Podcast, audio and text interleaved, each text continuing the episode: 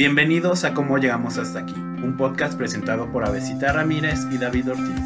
En el que dos amigos deciden embarcarse en el mundo del podcasting y hablar sobre aquellos temas que nos han sorprendido al adentrarnos en la vida adulta. Y compartir con ustedes nuestras opiniones, pensamientos y una que otra experiencia. El día de hoy tenemos una invitada súper especial y que realmente muchos han pedido, porque nosotros la mencionamos como en casi todos los episodios, si no es que a lo mejor en todos los episodios. Y es Minelli. Sí, es Minelli. Hola Minelli, ¿cómo estás? Hola, muchas gracias por la invitación. Y creo que la invitamos porque además de que es una amiga muy querida para nosotros y seguramente porque ustedes la han ubicado en su Instagram de Minchis, que hace caricaturas Sí, súper bellas. pensando y cuestionando la vida. Si no, vayan a seguirla. ¿Cuál Y sobre todo la vida ad- adulta. Sí. Eh, estoy en Instagram como Minchis Cartoon y justo ahí es donde compaginamos un poco con esos cuestionamientos de lo que es cómo llegamos hasta aquí. Esa Nosotros pregunta, improvisamos casi la mayor parte del tiempo. esa pregunta nos ronda. Y bueno, te invitamos, Minelli, porque sabemos que tú estás involucrada en el asunto del feminismo, tanto teóricamente como vitalmente, digamos que yo creo que ajá, es algo vital, ¿no? Y pues estamos cercanos al 8 de marzo, que es el Día Internacional de las Mujeres. Y pensábamos, porque pues soy hombre y estaba como este asunto de la intrusión, ¿cómo podríamos acercarnos a este tema sin que se viera como una apropiación? Y lo que se nos ocurrió con Avesita y también Minelli es hablar sobre cómo es ser hombres y ser mujeres en esta época.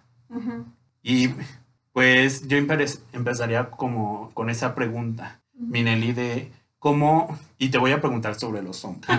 Claro. Son mi tema desgarrado. Sí. Las preguntas que nos atormentan, o a mí quizá.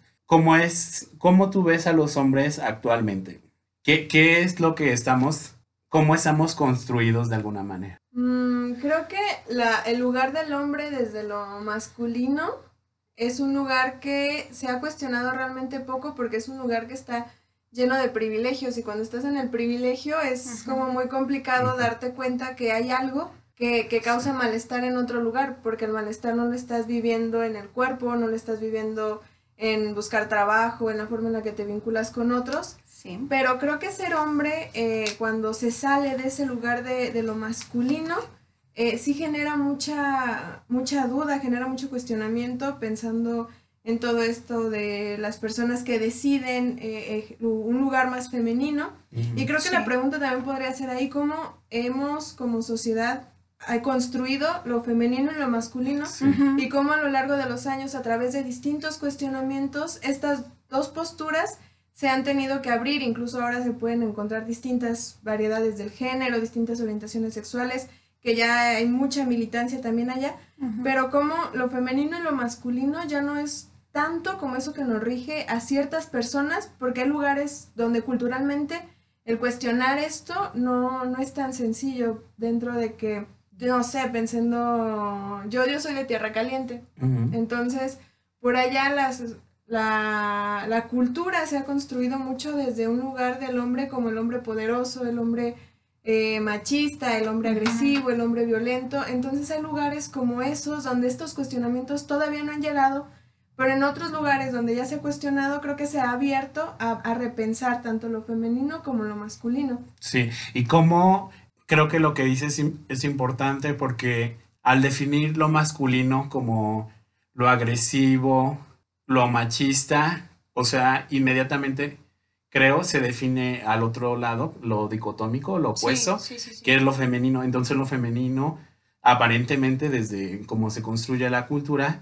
tendría que ser sumiso, tendría que ser... este, Frágil, como frágil. tranquilo, Ajá. pasivo, sí. no, incluso a los hombres más femeninos, qué lugar este, ocupan en la sociedad, ¿no? Como ese rechazo no es por ser hombres, sino es porque son femeninos. Sí, sí, sí, sí. Ajá.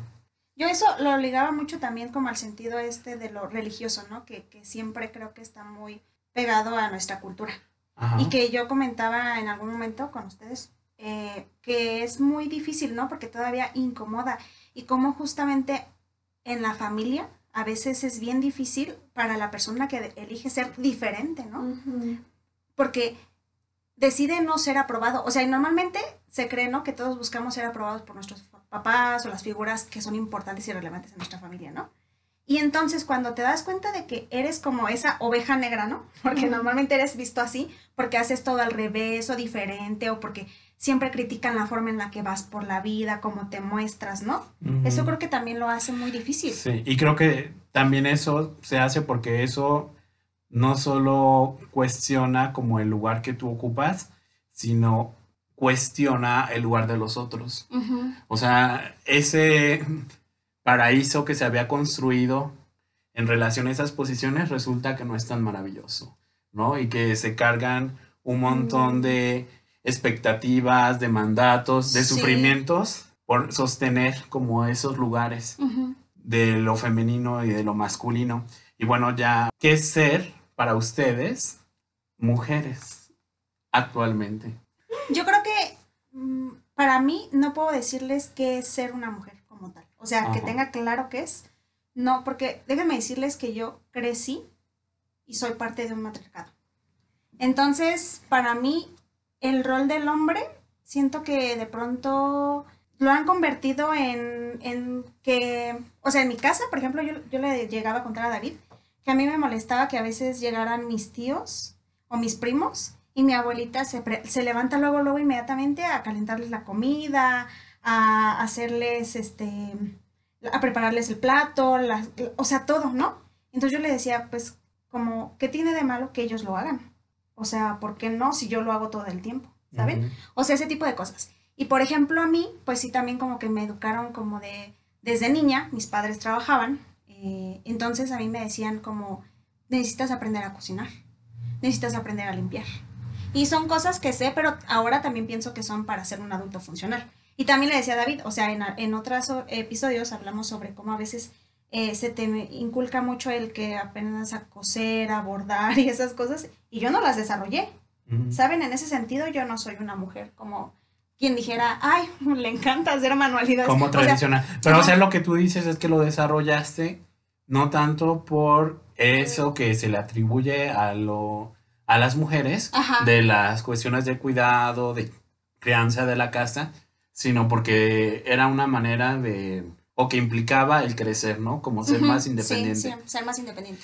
Y yo creo que en, en la mayoría de las familias lo que ocurre no es como precisamente tu caso, Avesita, sino se le atribuyen, ¿no? Estas, estos mandatos, estas tareas del hogar a las mujeres y lo de la participación de los hombres es como accesoria. Sí, sí, sí, sí. Y además es un trabajo no remunerado. Que no se reconoce ni siquiera simbólicamente, ¿no? Es como tú escuchas a las amas de casa de que entra, trabajas nada. Ah, sí. Como si ese trabajo de la Criar casa. a los hijos, cuidar la casa no fuera nada. No fuera nada. Y que justo ahí entra como esta cuestión capitalista de que solo es trabajo lo que es remunerado Incluso ahora se está hablando mucho de que se tiene que remunerar también las cuestiones del hogar, porque implica trabajo y ese trabajo en lo privado es lo que sostiene el trabajo que sale a lo público. Sí, claro. Sí, sí. Que muchas veces e incluso, o sea, se han hecho como estos cálculos de mm, lo que representaría eh, si estuviera remunerado el trabajo de las mujeres en términos del PIB y es un gran porcentaje. Sí. Y es que, perdón. O sea, la economía de los países está sostenido en esos trabajos invisibilizados, sí, sí, sí. en esos trabajos no remunerados y en esos trabajos que se les han atribuido y mandatado a las mujeres. Yo recuerdo en algún espacio donde estaba y una este, participante hablaba de, ella era economista, entonces hizo una investigación en, en Tupátaro, Cuanajo, donde hacen muebles tradicionales. Sí, Entonces. Muy bonito, por cierto. están súper padres y vayan a comprar. Y ella hablaba de, en su tesis de cómo el trabajo de las mujeres en, es- en los muebles también no estaba reconocido ni remunerado. Entonces, era creo que una Claro. cabecera de, de cama. Y entonces la lisa valía, voy a decir, un precio que no que me... no Ajá, que, que sea, no, pero, ajá. ajá. pero así por decir algo, 500. Y entonces la cabecera labrada con diseño valía 500. ¿Y quién se encargaba de esos? Labrado, las mujeres. Claro. Sí. Entonces, esas horas de trabajo no eran reconocidas, era como, ay, pues, una ayuda, o no sé cómo lo verían, pero e- eso no se reconocía con el pago. Y ahí era la tesis de la economista era como visibilizar eso. Sí. Ese trabajo que ya incluso no es del hogar, sino ya es un, en un puesto de trabajo que implica diseño, que implica creatividad, que implica horas y Sí. aún así no se reconocía. Sí. Y que, bueno, pensando un poco en este meme que ha estado saliendo de las nenis. Ah, sí, Ah, sí, sí, sí. Sí, cómo, sí. eh, justo ese trabajo informal es a donde un gran porcentaje de mujeres ha tenido que llegar porque las posibilidades de Claro. emplearse, eh, digamos, dentro de las normas sociales que te dan un seguro social, un FOBISTE, un ISTE, este, no sé, Infonavit, todas estas cosas, eh, todavía tienen un alto porcentaje hacia hombres. Y sí, o sea, Sí. luego entran aquí muchos debates, no, pero también las mujeres y no sé qué, sí, sí. Pero un gran porcentaje del trabajo informal es sostenido por mujeres. Sí, sí, Sí. sí. Sí, y, es cierto. y justo como este, este otro trabajo que no entra en tantos porcentajes del crecimiento nacional y todo esto, es parte de lo que también sigue sosteniendo. Y incluso dentro de, de algunos aspectos de mi desarrollo es la gestión cultural. Y en algún momento estaba en un encuentro de gestoras y incluso se cuestionaba esto, porque las mujeres mayormente son gestoras, porque es un trabajo que entra desde lo informal, que implica eh, moverse por ciertos aspectos, llevar, no sé, una biblioteca, una comunidad rural, y, y son cuestiones que tienen que ver también con la periferia. Sí, sí, sí. El Sí. hecho de estar en la periferia te da una visión sobre lo que está sucediendo y cómo se puede descentralizar ciertas cosas, como este tipo de Ajá. actividades, el trabajo, cómo se descentraliza y se vuelve informal también, esto que hablabas de las cabeceras, cómo esa cabecera lisa no se vende tanto, pero si la labras se vende más. Ajá, sí, sí, sí. Ujú.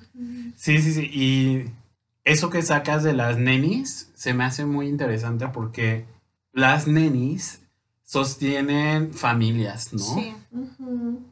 Y además de eso tienen que aguantar este, las críticas o, o sea, como si fuera algo chistoso, ¿no? Porque O así como se, si lo quisieran. así se manejan los memes. Ajá, así se manejan los memes. Como, Sí, o sea, como si también lo quisieran está mal.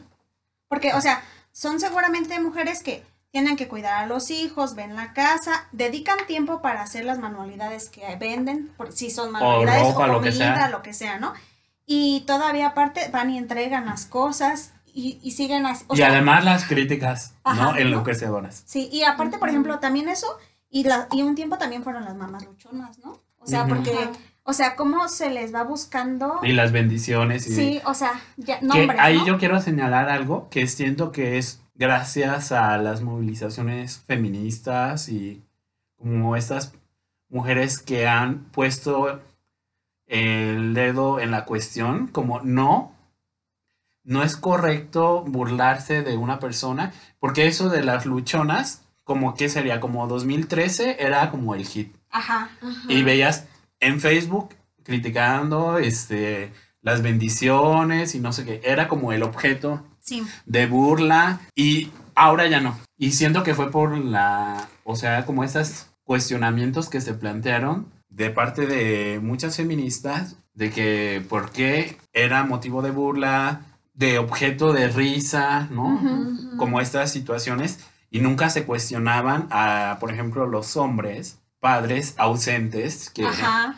Ajá. suelen claro. estar Sí, sí. ausentes y las como las críticas estaban enfocadas hacia las mujeres madres solteras. Sí. Sí, incluso, bueno, esto tiene que ver con los estereotipos y que algo decía Besita sobre eso, ¿no? Como las mujeres como en el cuidado, en el bordar y todo eso son estereotipos y justo el estereotipo que se hizo de la mamá luchona también implicaba un lugar socioeconómico específico. O sea, no, no, no se burlaban de la mamá eh, soltera, la mamá independiente, la mamá empresaria. No, se no la que se hizo la inseminación artificial, por ejemplo, ¿no? Como esas mujeres a lo mejor privilegiadas, sino de esas que habían sido abandonadas. O sea, como una mil victimización, revictimizaciones, ¿no? Abandonada, pero se hace cargo de su hijo, pero además recibe críticas, pero además, este, ¿por qué no abortó? Pero ¿por qué se abortó? O sea, no hay manera de dar gusto nunca. Sí, no, nunca. Y las críticas generalmente estaban asociadas a si salía, a si conocía a otras personas. Así llevaba una vida de una persona, ¿no? Exacto, sí. Y justo como esa pregunta que planteabas, David, de qué es una mujer, creo que también el, el ser mujer implica cuestionarnos el ser madre, porque oh, esta, esta cuestión de la maternidad también anula la posibilidad de construirte como un ser aparte de la maternidad, como un ser aparte de, del ser madre, ya no eres mujer, eres mamá. Entonces... No, y perdón, no eres mujer. O sea, a veces, muchas veces se cree, ¿no? Que no eres mujer, sino hasta que eres madre. Sí. No, o sea, como esos, esos cuestionamientos ya vienen todavía más o, o, cuando contraes matrimonio, ¿no? Que te declaran mujer por ah, primera vez. Ay, sí. Marido y mujer. Ajá. Y, y Ajá, no, ilegalmente, o no sé si es en la iglesia de los declaro marido y mujer. O sea, mujer ya eras. Pero otra vez, eres mujer. Y también como el ser mujer, luego también se está asociado a la menstruación, ¿no? Como en algún momento hablaba con una niña y le decía como, no sé en qué estuvo, que le dije es que eres mujer también, no sé qué. Y ella dijo, no, yo no soy mujer. Y dije, ah, vaya. Le dije, ah, no, pues puedes ser lo que quieras, pero dime qué. Sí, claro, claro. ¿Cómo te catalogas? Y me dice, soy niña. Y le dije, ah, ah, sí, y le dije, estás en la niñez, pero tu niñez es de mujer, porque eres mujer. Y me dice, ay, siento que aquí me voy a meter con, con, cierto sector de... No importa. Pero bueno, entonces era un diálogo, ¿no? Y, y ella me decía, no, y le dije, bueno, entonces, ¿qué ser, no? Los niños son muy interesantes y me dice, no, es que yo todavía no menstruo. Y le dije, ah, pero en algún momento vas a menstruar. Y me dijo, sí, pero hasta que menstrue voy a ser mujer. Y le dije, ok, entonces vas a dejar de ser niña y vas a ser mujer. Y entonces, como que empezamos a dialogar sobre eso y a mí me llamaba mucho la atención también como ese momento de, de que mujer también está muy en el cuerpo. O sea, mujer es este cuerpo sexuado con los genitales, vulva, este, todo esto. Pero también mujer no es suficiente con esto, porque después viene la menstruación, después viene el maternar, y la mujer, la idea de mujer está construida desde fuera, luego hay quienes también se identifican con este otro lugar de mujer, y que deciden ocuparlo a pesar de otra biología, pero eh, como el ser mujer tiene que ser definido desde afuera, como el ser mujer durante muchos momentos históricos ha sido definido por otros, como esto que decías de es que la mujer tiene que cuidar, la mujer tiene que hacer esto, la mujer es la que menstrua y si no menstrua entonces ¿qué, es? Y ahorita se me está ocurriendo que como el ser mujer, o sea, es, parece que siempre no es un hecho, sino está en el futuro, ¿no? De llegar a ser mujer. Sí. O sea, con la menstruación, con los 15 años, por ejemplo, con ah, esos rituales que, están en parte de la cultura y de la cultura latinoamericana, con el casarse, con el tener hijos, pero o sea, como que siempre hay algo que falta para que seas una mujer. Ajá, porque ya eres eso, pero no te dedicas, por ejemplo, a a ser ama de casa si no trabajas. Entonces hay algo como de lo mujer, que no eres tan mujer. Sí. Y causa pues sufrimiento, ¿no? Sí. A mí, por ejemplo, me hace pensar en... Y culpas, a Mi mamá tiene un amigo, ¿no? Y entonces él, a modo de broma, ¿no? Siempre me dice como, ay, a, besita, es que ya cásate yo. No, o sea, no quiero, ¿saben? no, no es mi prioridad ahorita. Y entonces él, pues es que, o sea, ¿cómo vas a estar completa? No eres una mujer completa si no estás en mm, pareja. y yo, ¿qué? Perdón, pero a mí, en mi caso, una pareja no me complementa. Perdón, ¿no? O sea, ¿qué me falta? Ajá, ¿no? me falta un sujeto que esté al lado de mí y diga que es mi pareja. Vaya. no sabía que eso. No, o sea, ese tipo de cosas. O es que si no tienes hijos pronto, ¿qué vas a hacer? Y yo, pues seguir con mi vida. O sea, ¿sabes? Sí. O sea, como que ese Hay una vida cosas. más allá de los hijos, hay una vida más allá Y, y- del y matrimonio. que de pronto sí se nota como esa, como de pronto todavía generaciones que están más, o sea, más antes de nosotros en nuestra casa, de pronto sí como que nos voltean a ver como de, híjole, es que cómo puedes cuestionarte esos Se mandatos, ¿no? está quedando. Ajá. Luego ya en el pueblo donde soy, en mi colonia, todas las mujeres que están contemporáneas en mí ya tienen hijos o están Vaya. casadas. Solterona Minelli. Ajá, entonces allá es habitar un espacio así. Sí, habita sí, sí. un lugar de. Incluso lo han comentado y le han dicho a mi mamá que ya se le quedaron las hijas. A mi papá a veces le dan el pésame. Un compañero de él le dijo, no, sale. Mi papá sí le dice, no, cheo, qué mal plan. Ella, ya te perdiste ser abuelo. Qué fuerte. Y nosotras como tenemos ¿Qué? entre 22 Ajá, y tenemos no menos de 30 años. O sea, Ya perdimos. no vivimos en la época de Romeo y Julieta, que creo que hay un diálogo que le dicen a Julieta que hay señoras de más edad, y Julieta tiene 14 años, creo, que este, son ya respetables madres, ¿no? Entonces nosotros no somos nada respetables en ningún sentido, porque no tenemos hijos, no tenemos pareja, no, te- no tenemos nada. Sí. O sea, Y lo que Sí. decías, Abelita, de esa pregunta que te hizo el compañero, creo que nos lleva como a esa pregunta de cómo nos relacionamos entre hombres y mujeres, porque, o sea, siento que fue violento, siento que pues invadió algo de tu privacidad, ¿no? Como eso, este, de preguntarte y, y no solo preguntarte, sino como exigirte. sí, como el ya, ya necesitas casarte. Y me volví a preguntar, es que ¿cómo me vas a decir a mí que estás feliz si no tienes a nadie y yo? Pues no estoy sola. O sea, perdón, pero Mm. creo que gran parte de, de lo que, de lo que ocurre es que, bueno, a mí se me hace que pensar en ese sentido de que una pareja ya te va a hacer como completo, pues, entonces, ¿qué estoy haciendo en lo que tengo una pareja, no? O sea, estoy pasando el rato, estoy... No, ya creo que, o sea, el asunto es, o sea, la completud es imposible, spoiler alert. Sí, sí, no. O sea, de ninguna manera estamos Tengo completos, 28 y no le he podido. pero no por eso dependemos como de alguien o del sexo opuesto para Sí. tener una vida válida. Sí, y que creo que también está un poco relacionado con, que ya lo habíamos hablado un poco con eso de las presiones sociales, en el que yo, le, yo también cuando le, le decía a David eh, que cuando salí, en mi casa sí me decían, es que ya aunque sea tiene un hijo, ¿no? Aunque ya sea. o sea, aunque sea eso, ¿no? Como de ya no tenemos esperanzas en ti. Y, y yo decía, ¿qué?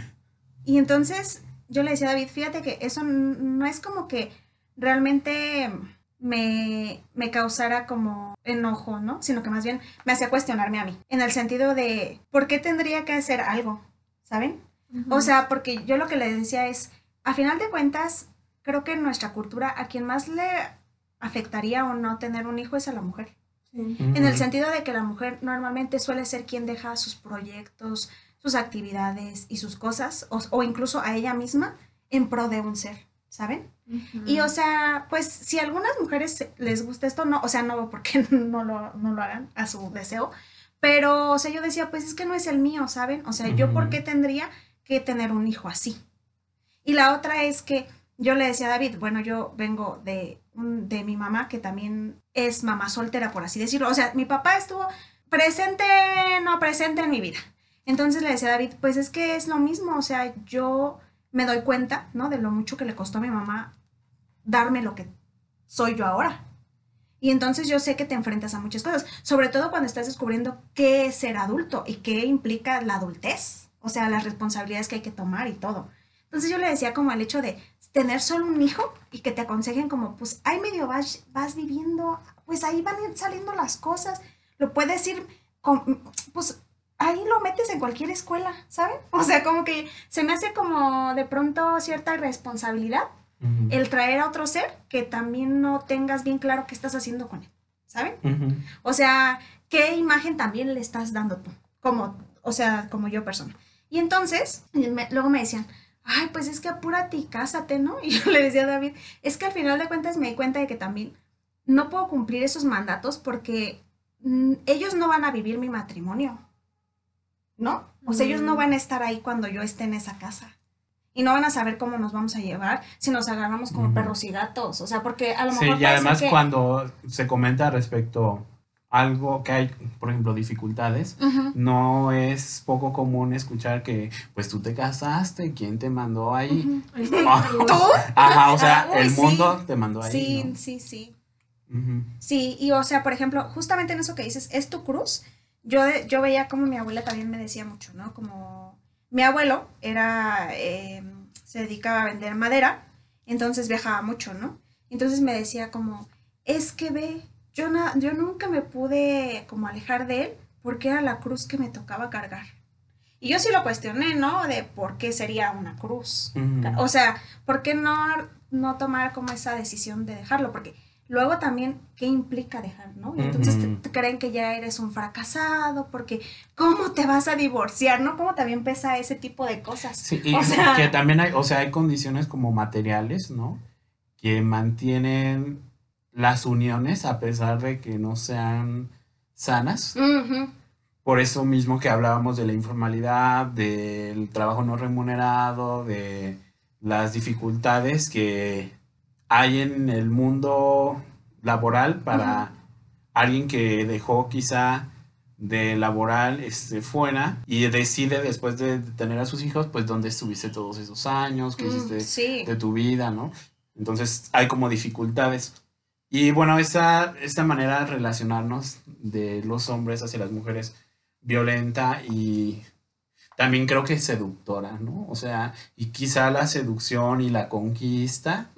Estén pues ahí vinculados con la violencia, ¿no? Porque ¿por qué conquistan? Ahora que es 2021, 500 años de la conquista Ajá. de Tenochtitlan, como, ah, o sea, como que hace ruido o resonancia a, a eso, a una conquista de un territorio Sí.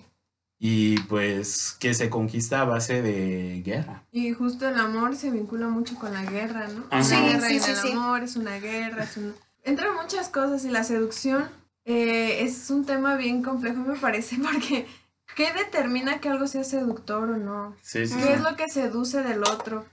¿Qué es lo que nos atrae de eso? Y, y en esto que decía Besita sobre estos mandatos de, del casarse, pues entra también todo esto del amor romántico. Uy, sí. De cómo el amor romántico es como esa fantasía, esa utopía que jamás le va a llegar a nadie, pero justo como que se encarna ahí en el lugar de la mujer, porque la mujer tiene que esperar a que llegue el hombre y la salve, y Ajá, entonces vivan felices por siempre y que la complete y que a partir de esa completud que va a encontrar con un hombre y que ella no debe estar sola porque las mujeres solas no sé qué, y hay todo, porque hay todo un estereotipo también de la mujer sola. Uy, sí.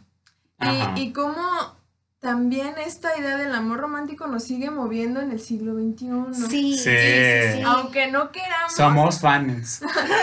Nos gusta gozar con eso. Suscritos. ¿No? O sea, sí. Sí, y luego ponértelo a cuestionar y salir al mundo y ver que el otro lado no se lo está cuestionando. Y como que es bien complicado también la- el vincularse hombres y mujeres. Siento que radica la, la, la cuestión complicada de, de, de unirse o de completarse desde donde se vive, ¿no? O sea, los hombres desde ese lugar donde ellos tienen que realizarse y también tienen una carga eh, justo hablaba hace poco con un compañero y él decía es que ahora yo tengo que hacerme cargo de todo esto y económicamente siente como un estrés muy grande porque él tiene que mantener.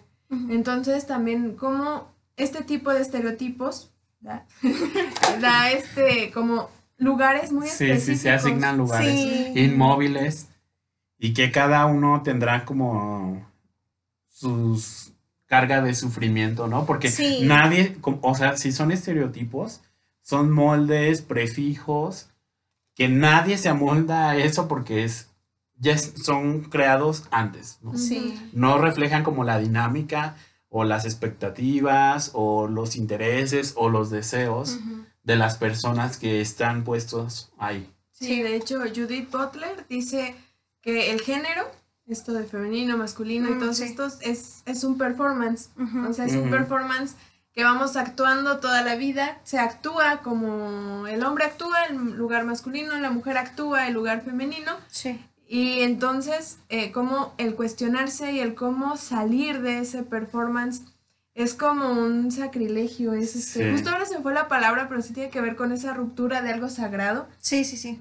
Este, porque es justo eso, o sea, vamos reproduciendo muchas cosas Sí. que, ni- que no tienen que ver con el deseo del sujeto, Sí, que sí, no sí. tienen que ver con nuestro propio posicionamiento como ser independiente al género. Sí, sí, Sí. sí. Eso que dices de lo- que es un performance y que lo vamos actuando y se va repitiendo.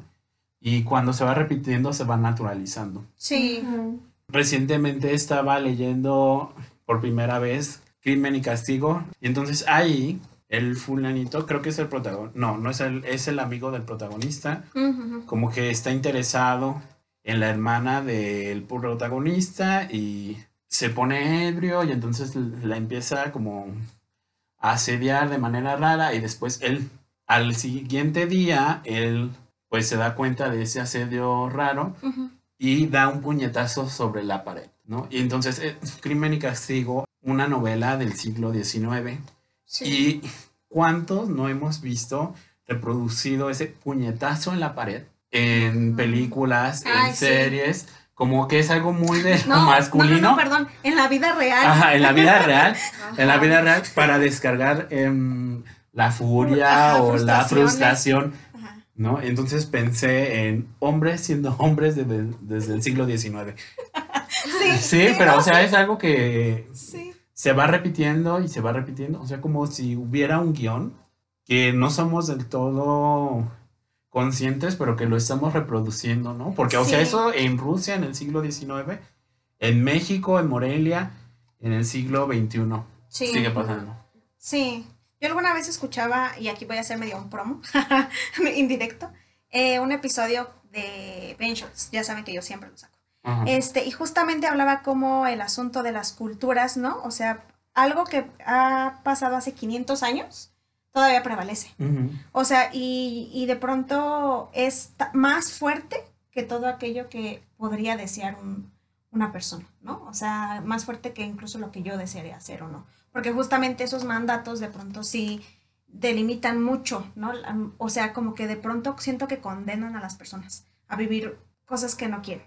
Pero bueno, eso es una cosa. Y la otra es como justamente como dices, esto, este, o sea, es cosas que seguramente son desde hace muchísimo, ¿no? Se encriptan tanto en nuestra, en nuestro día a día, que incluso la forma en cómo todavía también nos relacionamos con compañeros de trabajo, ¿no? O sea, hombres, es diferente. Sí, Es- los jefes, ¿no? Ajá, y cómo Ajá. eso también en mucha manera determina que, por ejemplo, el trabajo de él sea mejor remunerado que el Sí, tuyo. y es que, o sea, a mí me ha tocado ver, aunque nunca he tenido como jefes direct, míos directamente hombres, Mm.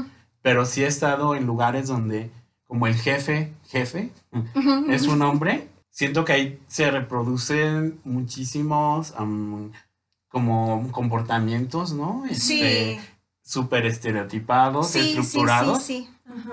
como el que manda, el que humilla, Uf, este, sí. horroroso. Y que cuando no se ha cuestionado eso y una mujer ocupa ese lugar, también se ve eso. porque ese sí, lugar sí. demanda ciertos aspectos, como esto que decíamos del performance. El lugar de jefe generalmente se asocia a un lugar tirano. Ajá. Entonces creo que la importancia también de cuestionarse cosas desde el género Sí. también implica cuestionar estos lugares de poder. O sea, realmente el jefe tiene que ser tirano, la jefa tiene que ser tirana, y el cuestionar eh, eh, cómo se va colocando el poder, porque el poder generalmente se le asocia a lo masculino, y ciertas cuestiones como el ser más demandante, más exigente, más como así, se le asocia un poco a lo masculino, y cuando mujeres llegan a esos lugares, es como, ah, ella, este, estas Ujú. frases tipo es mal cogida, es Sí. una culera.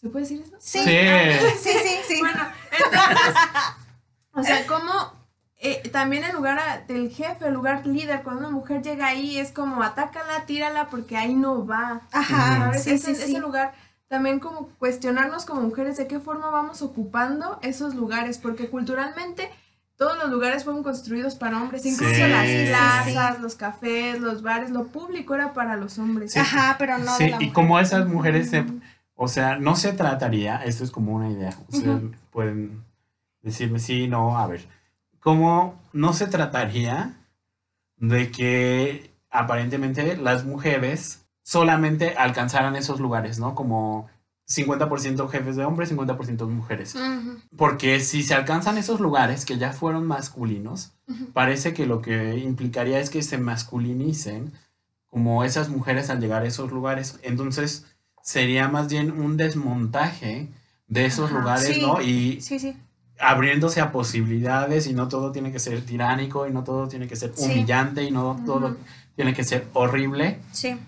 Sino se pueden cuestionar esos lugares. Ajá, repensar lugar, esos ¿no? lugares. Ajá, sí, que justo yo te decía que yo veía que como en justa hasta en las películas, ¿no?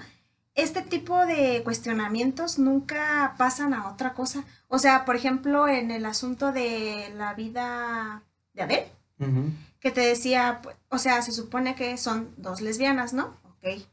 Y entonces, ¿cómo yo veía como en algún punto de la película, al final una toma una posición muy masculina y hasta tiene el, Ujú. cor- el cabello corto súper chiquito, o porta ropa masculina, y la otra súper femenina, de cabello largo, usa los vestiditos, floreaditos y todo, ¿no?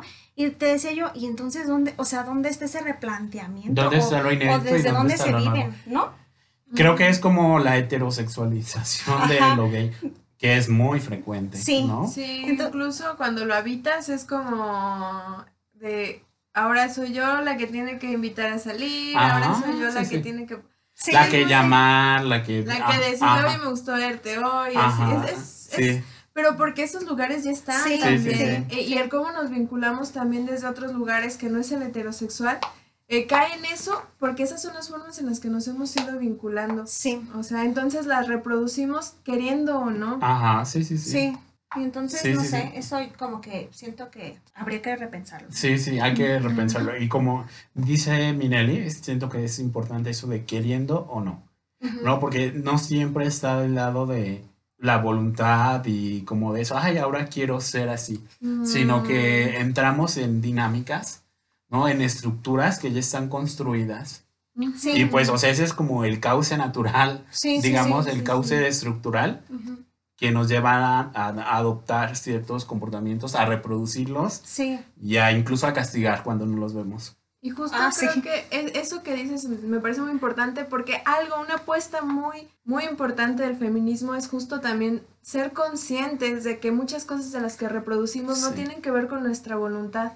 Sí. Y, y el proceso de ir deconstruyéndonos, de ir cuestionándonos, es muy doloroso porque también reconocemos esas cosas que vamos reproduciendo y que pueden ser violentas y que Sí. pueden ser desde el lugar patriarcal y empezarse a dar cuenta es muy pesado, pero el feminismo, una de las apuestas es- dentro de la comunidad feminista es como, sé paciente también con ese Sí, proceso, sé Sí. paciente con tu propio proceso de deconstrucción porque no es fácil, no es fácil asumir que muchas cosas de las que hiciste fueron violentas y tú seguiste reproduciendo esos lugares sí, y, y creo que la colectividad feminista también implica el cuestionar la forma en la que se va llevando justo eso, lo colectivo, de qué forma se van ocupando estos lugares públicos y de qué forma, pensando que esto va para lo del 8M y que parece ver la invitación, introduciendo de qué forma también las mujeres empiezan a habitar los lugares públicos y de qué forma la voz y la palabra de las mujeres está empezando a ocupar un lugar y que tiene que ser un lugar desde las mujeres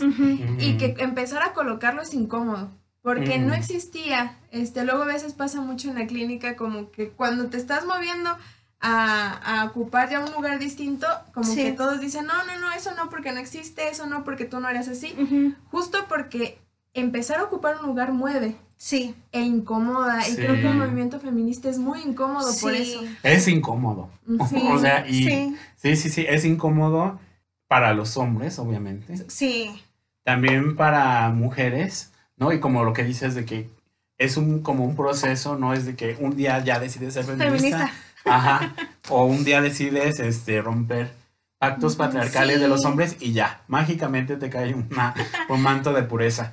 Si Sí. no es un proceso y es un darse cuenta y es incómodo y es ver la participación que tenías en esos este, lugares y pues estar advertidos Sí. de eso. Por ejemplo, y precisamente es algo que Minelli en su tesis que está próxima a iniciarse de maestría, beca con Por favor, Carlosito. Síguela patrocinando. Sí. va este, a estudiar qué es eso de las, las apropiaciones del lugar público a través del poner señalamientos, ¿no? Como en monumentos históricos, en centros históricos de parte de las mujeres, Que pues hay, hay algo que decir, ¿no? Y que es incómodo, o sea, forzosamente tiene que ser incómodo, Sí. porque si es como si ya estamos así acostumbrados, a, ay, pues ya, o sea, otra manifestación, este, otro, no sé, otra intervención de ciertos lugares, pues ya, sino debe ser incómodo para movernos. Sí. Sí. Sí, y de hecho como esto de la iconoclasia, que es ocupar un lugar en la ciudad. O sea, pensando, eh, estamos en la ciudad de Morelia, la ciudad de Morelia se construyó hace añísimos, Sí, sí, es sí. una estructura colonial. Sí. Entonces, el hecho de intervenir eh, en la ciudad es hacerla presente, es decir, es 2021 y no nos pueden seguir matando así. Sí, sí, Sí, sí. Es 2021 y no puede ser posible que sigan desapareciendo mujeres Sí. diario. Entonces creo que el hecho de ocupar los espacios públicos ha sido también eh, una consecuencia a que no se ha podido darle ese lugar a las mujeres todavía y las mujeres tenemos que seguir insistiendo y tenemos que seguir apareciendo. Y a mí se me hace muy importante eh, es la manifestación masiva de hace un año que fue Ah, casi sí. de lo último que Lo se último que hizo se hizo. sí. Ajá, que eran antes de la más pandemia. dos mil mujeres marchando y era toda la madero llena de mujeres. Y eso Sí. hace 10 años no se veía. Ajá. Ajá. O sea, es como el boom, ¿no? Sí, sí, sí, sí. Y que tiene que ver justo en la forma en la que también en el siglo XXI lo público no está solo en las calles, lo público también está en la virtualidad. Sí. Sí. Entonces, el hecho de que las mujeres también estén ocupando lugares virtuales, el que estén, esté conectando a través de la virtualidad, permite crear lazos también. Y, y, por ejemplo, el 8M del año pasado yo estuve en la ciudad de Tacámbaro, pueblo mágico de Tacámbaro, No. y, y fue la primera manifestación este, feminista allá. Entonces, ¿cómo eh, se empieza también a descentralizar esta Sí, cuestión? eso, está súper padre. y- y No, ya- porque de repente se piensen que solo las ciudades, como México, o sea, la Ciudad de México. Ah, sí. Sí, Sí. sí, sí, y como de algún modo el compromiso con nosotras es escucharnos y también hacer colectividad para seguir resistiendo a un sistema que nos está oprimiendo. Y justo el otro día hablábamos con David de cómo el hecho también de cuestionarnos es cuestionarnos el lugar de, de la oprimida, de la que ha sido victimizada, y el decir, es que este lugar no me toca a mí, yo no me voy a victimizar y voy a salir allá. Y, y seguirse moviendo porque decíamos, es que muchas veces se cuestiona hacia el lado de arriba, ¿no? Hacia el opresor, como es que tú, tú, tú. Pero eso también a veces llega a causar una invisibilización en nuestro lugar. Como de, es que entonces sí, pues, pero tú qué estás haciendo para moverte. Y hay Ajá, otros sí, lugares sí, sí. posibles. o sea, sí. no solo es el del víctima, victimario, hay otros lugares posibles. Y yo Sí. creo que hay que movernos, o Y sea, empezar a construir. hay que construirlos. Ajá, sí, y si no hay, hay que construirlos. Les quiero compartir una, como una vivencia Sí. que cuando era lo de los normalistas, Ujú. fue de las primeras veces que a mí me tocó ver el centro histórico intervenido. Mm, O sea, rayado quiero decir, porque luego también esto que es, quién sabe. Este, y Sí, yo como sí, moreliano, sí. siento que los morelianos tenemos un chip de que es sagrado el centro histórico. Entonces lo vi este, en imágenes de televisión y mm, creo que, no sé, como que me causó molestia. Ajá, me causó molestia, pero creo que ese es el asunto de que debe causar molestia. Y ya cuando tuve oportunidad de pasar por ahí, que era por Villalongín, por las Tarascas, Sí. lo que pensé es, hay que desacralizar el centro histórico. Y con eso de desacralizar no quiere decir de que se haga como por gusto, sino, David incitando a la gente. no, sino que creo que es una manifestación de que la ciudad está viva. O sea. Sí. la ciudad no son Sí. los muros, sino la ciudad son los, Lo, a, los los habita. habitantes y las habitantes que Sí. estamos conviviendo día a día, que podemos utilizar una calle más que con fines comerciales, Sí, más que con este, los fines que es- se han construido, sino es una ciudad viva. sí. Y eso es señal de que está viva. me hace pensar eso, es como en el sentido de que no, no sean solamente estadísticas o algo más que ocurrió, ¿sabes? Sino que también te conviertas en ese alguien del que hablo. ¿Sabes por qué? Porque creo que allí radica también algo que es importante, ¿no? O sea, el que le des nombre y una cara Sí, a sí, eso sí. algo que ocurrió. No es un número. No es nada más algo, una eventualidad. Porque, o sea, por ejemplo, ahorita también, ¿no? Es, es como más a lo de las mujeres. Y sí, porque se nota más y más, com- o sea, como con más frecuencia, ¿no? Con más, a veces incluso más atroces, más feos, ¿no? Pero justamente darle eso, ese peso que, que necesita. Y que es justamente también parte, ¿no? O sea, porque si no se, se pierde, se va, a ver, se va olvidando. Y entonces, ¿cuál es entonces el sentido de ese tipo de, de movimientos? De esos repensares. De eso del movimiento feminista, obviamente es un movimiento de mujeres por y para mujeres. Pero yo sí quiero como preguntar, porque de repente está esta duda de los aliades que resultan ser unos este, machistas de lo peor. Ajá. Y es una duda mía también. Entonces, este, ¿cuál. ¿cuál sería el lugar para ustedes de los hombres, por ejemplo, el 8 de marzo? Evidentemente, creo que no en la marcha, o no sé, o ustedes díganme. O sea, como en este tipo de movilizaciones feministas de que encabezan las mujeres, o sea, que el protagonismo y el papel que se está jugando ahí es el de las mujeres, los hombres, ¿dónde estamos? No, porque de repente en estos casos terribles que han ocurrido en Morelia de feminicidios, como que los hombres se sienten obligados a, a plantearse ciertas posturas y entonces es, no estoy para matarlas, estoy para cuidarlas y es como ese es el problema, ¿no? Sí, que te pongas en ese lugar. Sí, y que también tiene que ver con la forma en la que se vive la masculinidad. No la he vivido, gracias a Dios. Pero, Sobreviviente, soy un sobreviviente. pero creo que a los hombres nos enseñan a que son los fuertes. Los hombres son los que tienen que cuidar, los hombres son los que tienen que mantener un hogar. Y creo que el hecho de que se empiecen a cuestionar eso y que inviten a otros hombres a cuestionarse es el lugar del aliado. Y justo hablaba el otro día con un compañero, que es Alejandro, y él decía es que, que justo me planteaba esto, le digo, es que los hombres tienen que construirse a partir de ustedes. O sea, las mujeres crearon el feminismo, están Sí, sí, creando sí. toda una teoría filosófica, eh, todo un movimiento, toda una militancia Política, pública, social. política.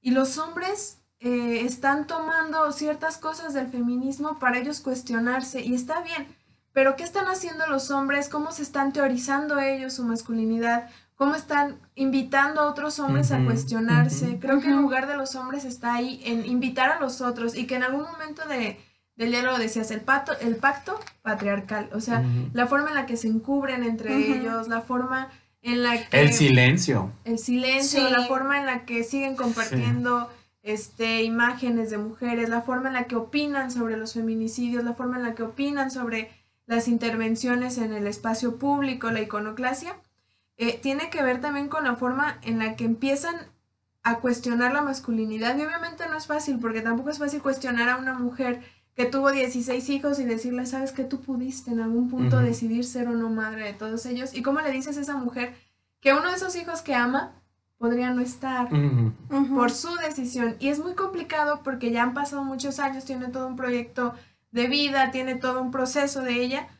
Y, y por eso luego muchas mujeres que son generaciones más arriba también dicen, no, es que el aborto no, porque es Sí. difícil cuestionarlo Sí, sí, y es difícil llegar a esos lugares, a esas personas que han construido una vida a partir Sí, de una esa historia, ¿no? performance. Que les da Sí, sí, sentido sí. incluso. Sí. Entonces, el lugar de los hombres tendría que ver con eso. Cómo Ujú. se cuestionan ellos Sí. y cómo invitan a Y cuestionar. como eso no se cuestiona próximamente, a ver si planeamos algo para cuestionar Sí. la masculinidad que creo que es sumamente necesario. Y bueno, este, ya para ir cerrando, me gustaría que pasáramos a las recomendaciones. Ujú. Avesita, ¿tienes alguna recomendación? Sí, yo tengo la de City of Joy o Ciudad de la Alegría. Es un documental que vi hace dos años, me parece. Fíjate, muy interesante. Lo descubrí justamente por nuestra Dorada Cantoral. Este, ella me invitó a dar una como charla a su ciclo de cine que hablaba justamente sobre la violencia. Y ese, muy curiosamente, ese documental no lo, no lo compartimos ahí, porque ella me decía, es que siento que es muy fuerte. Y lo proyectaba, ¿no? Y dice, es que siento que es muy fuerte. Y siento que no lo va a aguantar la comunidad. Y yo le decía, pero es que es algo que sí o sí necesitas hablarlo y comunicarlo. ¿Ese es el escrito de Dominique Lampier? Creo que... Ay, no estoy segura. Porque hay un libro que se llama así. Puede ser que sí. De, o sea que es una comunidad de África. Y este, y entonces, fíjense, aquí va, lo chistoso, ¿no? Al final terminé comentando Vagina Dentada. Y sí, o sea, sí está bien la, eh, esa película, ¿no? Es justamente del mito de la mujer con la vagina dentada y así. Pero yo decía como, qué importante son también este tipo de, de temas llevarlos a una pantalla, ¿saben? O sea, de capturarlos en alguna otra cosa que no sea solamente a lo mejor en, en África, ¿no? O sea, en los movimientos de África, sino que también sean puestos en otros lugares del mundo. Y este, y entonces... de proyectarlo, perdón, mm. en una comunidad, ¿no? Porque de repente siento que quizá esas producciones se quedan como en estas personas elevadas, ¿no? Que consumen como ese, ese tipo de documentales, cine de arte, pero hay que llevarlo a todos lados. Sí, sí. Y entonces yo le decía como, mejor hay que poner esta, y me decía, es que a veces los, los testimonios son muy crueles, y yo, sí, pero es justamente y vienen muy ad hoc al tema, o sea, hay que hablarlo. Entonces al final se, escogió la otra, vagina dentada, eh, pero este documental lo que se me hacía como difícil es como justamente en el asunto de la milicia se juega un papel también muy interesante en cómo se dominan a los cuerpos. Y entonces esta ciudad de la alegría es creada para mujeres que han sido violentadas por la milicia. ¿No? O sea, que han sido violadas. Y yo le decía a David, porque fue el único que le pude comentar esto, que había testimonios que a mí me llamaron mucho la atención porque decían que llegaban las mujeres muy mal, porque las habían violado por muchísimas partes de su cuerpo y con múltiples objetos y que muchas veces su vagina ya no era una vagina, era solo un hoyo. O sea, y qué impactante es porque también ahí cómo se juega un papel en el asunto del cuerpo, ¿no? O sea, cómo el, el cuerpo también viene a jugar un papel tan fuerte, ¿no? Y, y como decían, por ejemplo, entre ellos, ¿no? Yo amarraban a los hombres enfrente para violar a las mujeres y, le, y era como esa supuesta muestra de hombría de mira como yo sí las puedo poseer y tú que estás aquí no las puedes no las pudiste proteger, ¿no? Y yo, la milicia, ¿no? Es un control que sigue pasando. Estamos en un estado en guerra y sigue pasando. Y entonces yo les decía a David, creo que eso es importante. Y la otra era un testimonio también de una chica que decía, yo fui amarrada para ser violada por varios soldados en un árbol y a mi tío, que ya era de, de edad avanzada, fue amarrado arriba de mí. A mi tío le cortaron sus extremidades y la sangre caía en sobre mi cuerpo. Y yo le decía a David, es que esos hechos también son importantes, porque no solamente muchas veces se juega, o sea, se lastima a la mujer como figura a la que quieres dominar, sino también a esos adultos mayores, ¿no? Que ya, que ya, por, ya pasaron por todo esto y que de alguna manera no se podrían defender tampoco tanto. Entonces yo le decía a David, creo que todos estos testimonios son significativos y que se trataba de, de incluso ahí crear mujeres que pudieran levantarse y ayudar a otras mujeres que pasaban por lo mismo, porque a final de cuentas era un lugar que todavía justamente porque está tratado, quieren como conquistarlo de alguna manera, ¿no? Este, porque me acuerdo que era una parte, un territorio de África, que no recuerdo ahorita el nombre, este, cómo todavía se seguía batallando, ¿no? Y le decía a David, el único hombre que decidió como ayudarles aquí en este era un doctor el cual también solo tenía hijas y él decía yo recibo o, como amenazas de muerte todos los días. Y incluso ahí en el, en el documental se muestra cómo él sufrió un atentado y este, todo por ayudar a, esas, a esas mujeres que, estaban en ese, en ese centro. Y, que era justamente por este asunto de ejercer un control por cómo tú te vas a poner a ayudar a esas comunidades si yo lo que quiero es poseerlas, ¿sabes? Entonces fue súper interesante ese documental y esa es mi recomendación. Muy fuerte. Aparte, eh, marca cómo la diferencia sexual es el origen de la violencia. Sí. La diferencia sexual en el cuerpo, lo real, es el origen de la violencia. el, esto que se decía de la seducción, del poder, de la guerra, todo, en el cuerpo de la mujer es el territorio de guerra, el territorio de posesión, el territorio donde nacen los hijos de los hombres que violaron. Sí. Y es un dominio muy abrumador, muy psicológico y que sigue pasando. Este, mi recomendación es mucho más noble. no, no, no más noble, es muy noble lo que plantea Besita pero quizá no tan... Traumática. Ah, no tan fuerte, más bien tiene que ver con, justo el título es Feminismo para principiantes, y que tiene que ver con las cuestiones históricas de cómo se va formando el feminismo, cómo eh, van pasando distintos feminismos y un poco la relevancia social que tienen los feminismos y el por qué cuestionarnos desde ese lugar de Nuria Varela. Muy necesario. Sí. Muy necesario para los que van, las que van iniciando, ¿no? Sí. Y yo quiero recomendar un texto, Calibán y la Bruja.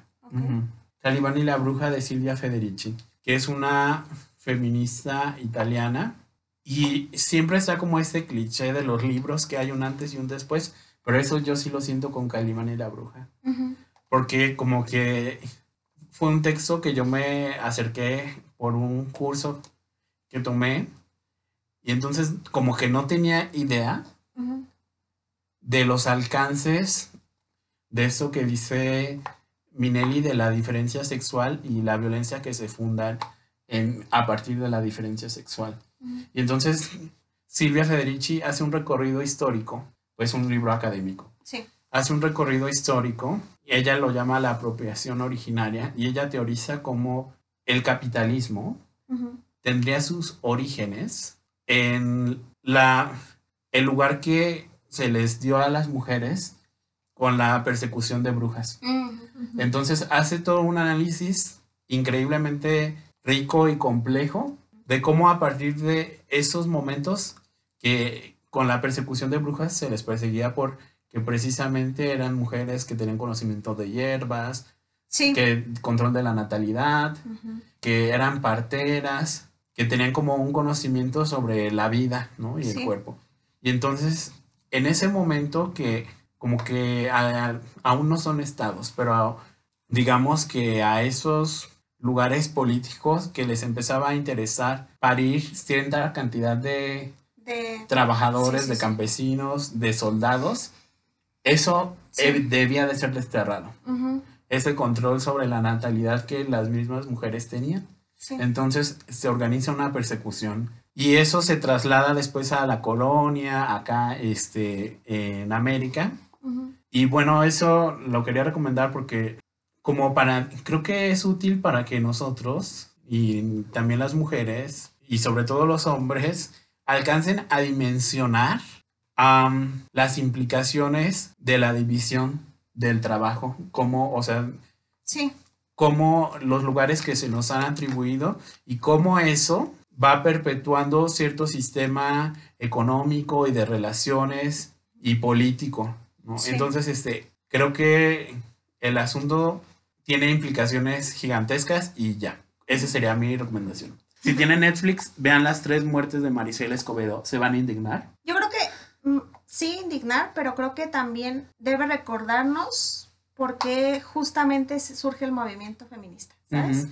¿Por qué tiene tanto peso y por qué es importante? Sí, y bien interesante porque siento que ahí se muestra precisamente como uno de los nacimientos. El asunto es cómo es asesinada la hija de Maricela Escobedo. Rubí. y este, por su pareja, ¿no? Y entonces ella cuando descubre que él lo, que él asesinó, decide llevarlo como a que cumpla una pena, ¿no? Porque, y algo muy, muy consciente de ella es, a mí no, jamás, ni aunque le den la pena máxima, me va a hacer tener un alivio. Y sí, pero como justamente el que alguien tome responsabilidad de sus actos es sumamente importante. Discernía un poco en el asunto de si son tres muertes porque yo le decía a David que claro que hay una muerte de la señora cuando asesinan a su hija, la otra cuando... Los spoilers. Sí, perdón, aquí va a ser puro spoiler. Cuando dejan en libertad al, al- al- Increíble. a la expareja de, de Rubí. Y le decía yo a David, yo introduciría otra donde ella hace la denuncia de sufrir amenazas y de sufrir como varias eh, intimidaciones justamente del mismo asesino de su hija y de su hermano y cómo se alía a un grupo criminal muy fuerte aquí en México y entonces no es escuchada, ¿no? O sea, como le dicen, pues es que como no hay pruebas, este, no podemos hacer nada. Entonces yo le decía a David, creo que ahí hay, un cuestionamiento muy grande y pareciera que esa podría ser otra muerte. Y finalmente, pues, spoiler y con lo que termina Pues así se titula, de hecho. el- la muerte de, las, de Marisela Escobedo, ¿no? Y entonces yo le decía a David, creo que repensarnos todos estos lugares y la forma en la que incluso también eh, políticamente los servidores fungen su trabajo es importante, ¿no? O sea, la, la, la- Sí, la responsabilidad que tiene. sí, el impacto que tienen las decisiones. Que no se repitan, hablando esto de las repeticiones y cómo la estructura como mandata, como esas Sí, repeticiones, o sea, no es Marisela, sino es- un montón de casos que se sigue insistiendo. Y pues ya, creo que terminamos con algo un poco traumático, pero era necesario decirlo. Si no lo decíamos íbamos a enloquecer. Y que cobra mucho sentido las consignas que se dicen ante los feminicidios. Todas somos Marisela, todas somos Jessica, Sí, sí, todas sí. somos Bárbara. Sí, Sí. sí, sí.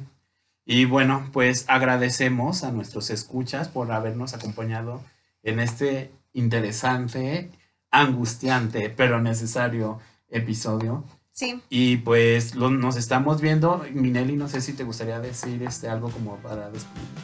Bueno, agradezco la invitación y sí. pues muchas gracias por llegar hasta acá. Y justo esperemos que esta angustia sea parte de una incomodidad que genere movimiento y no solo algo incómodo. Sí, sí, sí, que lleva a otra cosa. síganse cuestionando, replanteando y reposicionando en la sociedad, por favor. Déjenos sus comentarios sobre cómo van a pasar este 8 de marzo. Eh, ya, creo que está. Nos vemos. Bye. Adiós.